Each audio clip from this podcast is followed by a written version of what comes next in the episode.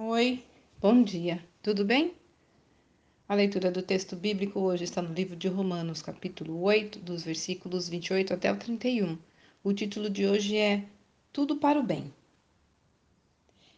Em Romanos 8, 28 está escrito: Sabemos que Deus faz com que todas as coisas concorram para o bem daqueles que o amam.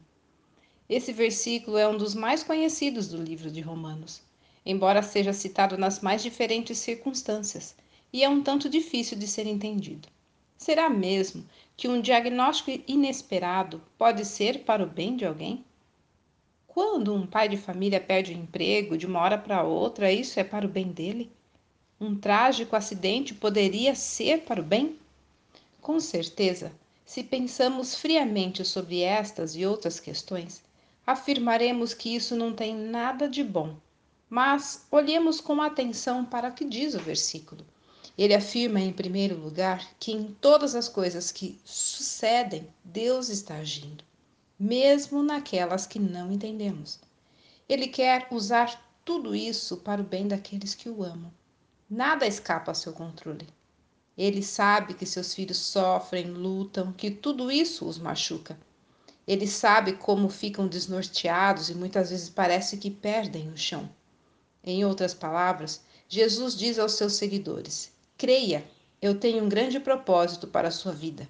Veja, isso tudo são oportunidades que eu uso para trabalhar e moldar você.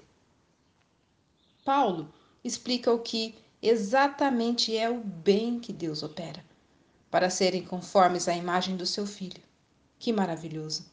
Geralmente pensamos que Deus, agindo para o bem, tem a ver com cura, proteção, sucesso. Claro, ele pode até conceder isso e muito mais.